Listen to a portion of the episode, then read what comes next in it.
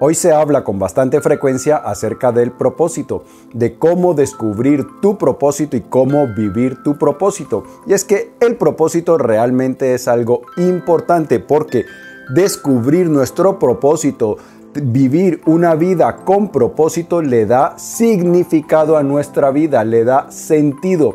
Cuando nosotros no tenemos un propósito en nuestra vida, entonces nuestra vida se siente un poco vacía. Y lo que hacemos entonces es reemplazar, buscamos reemplazar el significado que da el propósito con, por ejemplo, el materialismo. Entonces el propósito de nuestra vida se convierte en acumular bienes materiales, una casa más grande, un coche más lujoso, ropa de marcas carísimas. O se vuelve también distracción, diversión. Entonces buscamos es divertirnos lo más que podamos pero el propósito nos ayuda a centrar nuestra vida y nos ayuda a utilizar nuestras capacidades, todo nuestro potencial en pos de una causa noble. Por eso descubrir nuestro propósito es algo importante, trascendente que le da sentido a nuestra vida. ¿Y cómo podemos hallar nuestro propósito? Pues bien, Hunter Thompson fue un escritor y periodista norteamericano, además un intelectual bastante sabio. A los 20 años, un amigo suyo, a los 20 años, repito, así que dentro de sus cualidades podemos, podemos citar también precoz. A los 20 años, un amigo suyo, Hom Logan, le pidió consejo acerca de qué hacer con su vida. Y Hunter Thompson le escribió una carta extraordinaria de absoluta lucidez diciéndole cómo podría encontrar su propósito. Esta carta es una verdadera joyita y por eso te la voy a compartir. Y como yo sé que lo del propósito es muy importante para ti y para todos nosotros, pues te la voy a compartir ya mismo. Bienvenido a las Notas del Aprendiz, el lugar que está dedicado a ti, a darte todas las ideas y todas las herramientas para que te conviertas en tu más extraordinaria versión y para que de esta manera vivas la vida extraordinaria, la que siempre has soñado y la que naciste para vivir. Porque tú naciste para vivir una vida extraordinaria con propósito, significado. Tú naciste para brillar y ser feliz, no para ir viviendo así, así. No, no. Mi nombre, Pablo Arango, y si esta es tu primera vez en las notas del aprendiz, por favor dale a ese botón de suscribir para que no te pierdas ninguna de estas sabias ideas. Pues bien, sin más preámbulos, vamos con la carta de Hunter Thompson. Abril 22 de 1958, 57 Perry Street, New York City. Querido Home, me pides consejo, Ah, qué cosa más humana y peligrosa de hacer. Dar consejo a un hombre que pregunta qué hacer con su vida implica algo muy cercano a la egolatría. Es presuntuoso indicar a un hombre cuál debería ser su meta apropiada y definitiva. Señalar con dedo vacilante la dirección correcta es algo que solo un tonto podría hacer para sí mismo. No soy tonto, pero respeto tu sinceridad al pedir mi consejo.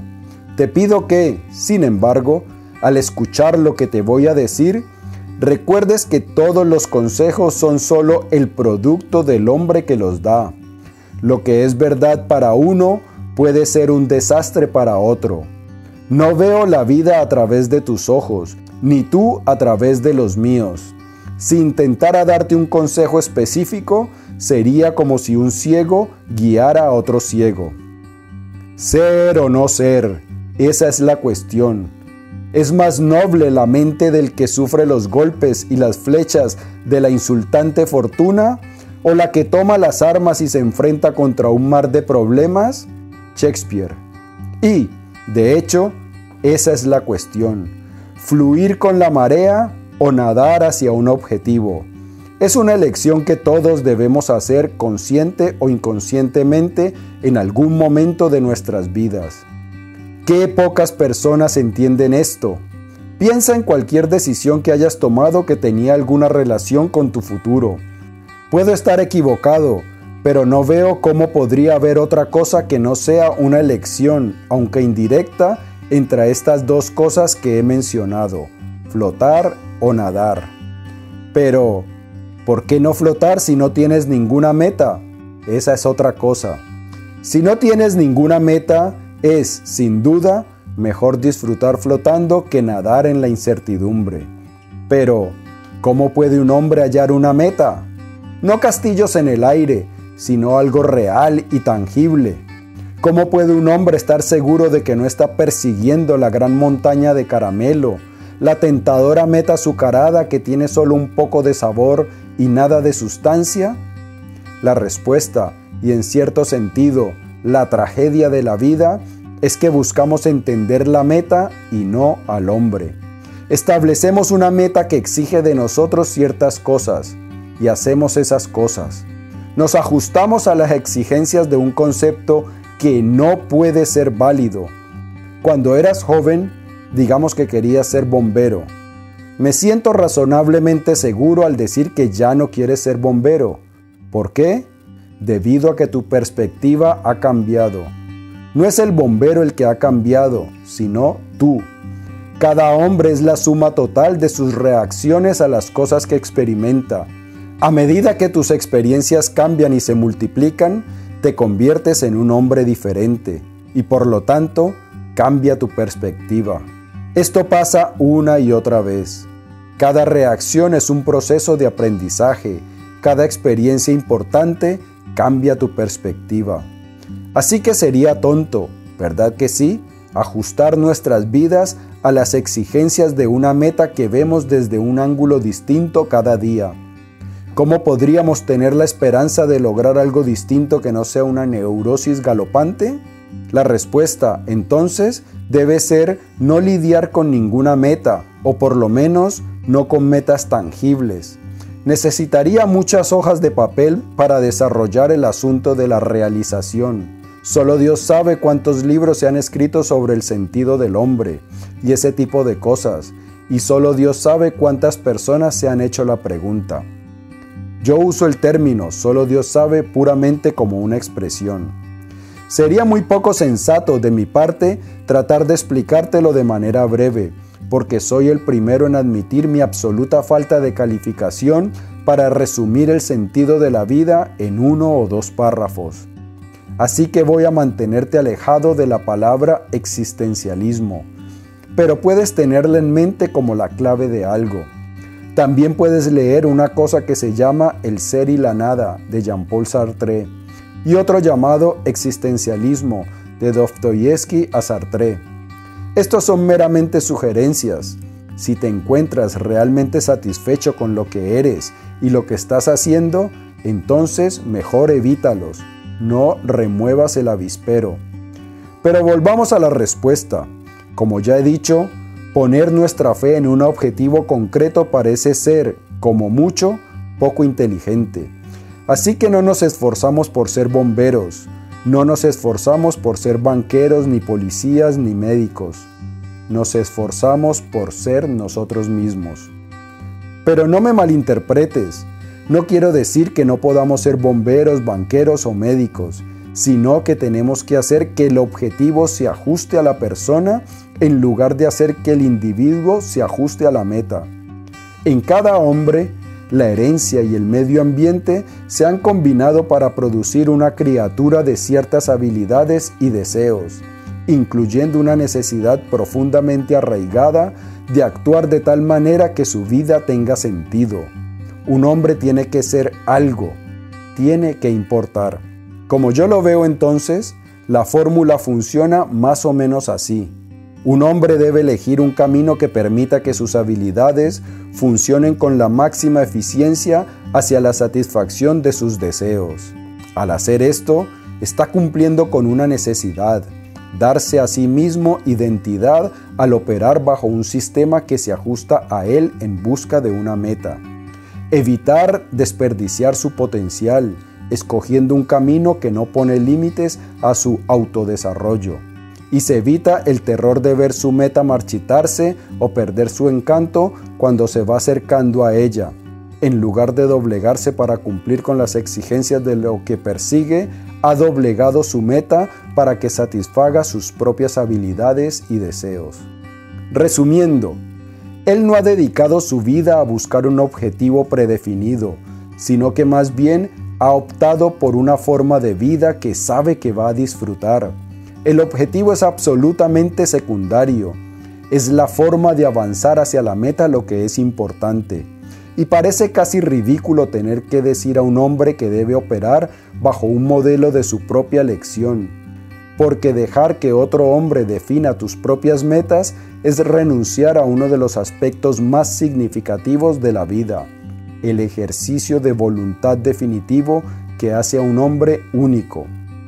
Vamos a suponer que crees que tienes ante ti una selección de ocho caminos a seguir, todas rutas predefinidas, por supuesto.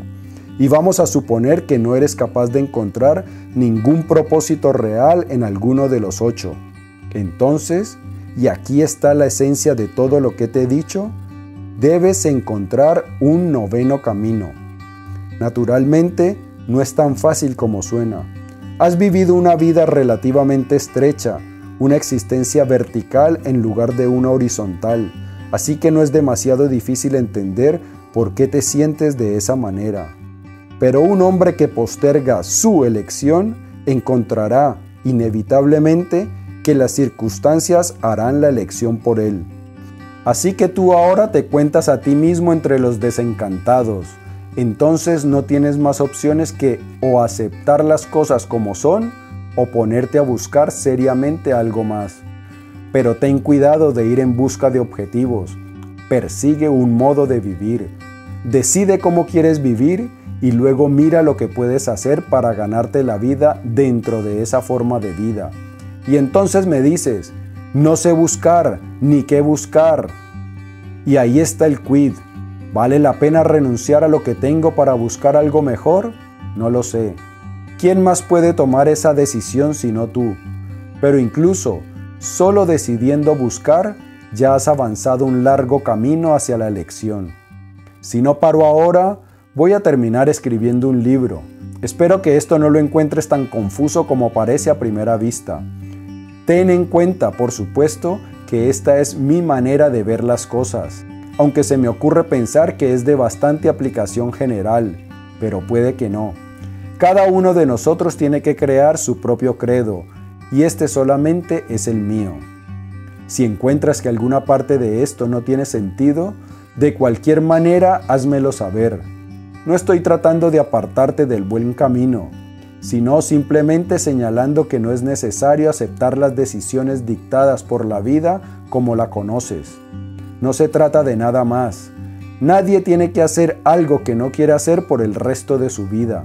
Pero, de nuevo, si eso es lo que terminas haciendo, por todos los medios intenta convencerte a ti mismo de que tenías que hacerlo. Vas a estar junto a un montón de compañía. Y eso es todo por ahora. Hasta que vuelvas a ver de ti de nuevo, aquí me quedo. Tu amigo Hunter. Pues muy bien, para resumir, el lúcido Hunter lo que nos dice es que nuestro propósito no es un objetivo predefinido. Nuestro propósito es algo que depende de quiénes somos y de la forma como nosotros deseamos vivir. Una vez tenemos claro cómo nosotros deseamos vivir, entonces debemos buscar la manera de ganarnos la vida dentro de ese marco de referencia, porque así estaremos ajustando la meta a nuestra personalidad. Pero cuando buscamos un objetivo externo primero, entonces terminamos nosotros ajustándonos a la meta y eso es lo contrario de lo que deberíamos hacer. Amigo mío y amiga mía, si este episodio de las notas del aprendiz te ha gustado, dale por favor dedito arriba. Te invito a que lo compartas para que me ayudes a que hagamos viral la sabiduría. Si deseas recibir más contenido como este de forma gratuita, en la descripción encontrarás un vínculo para suscribirte a las notas del aprendiz. Te llegarán no solo los vídeos, sino también los artículos escritos, los podcasts y otra información de cosas muy interesantes que pasan con las notas del aprendiz. Yo, como todos los días pienso en ti, te digo que muy pronto nos vamos a ver. Eso te lo prometo. Chao.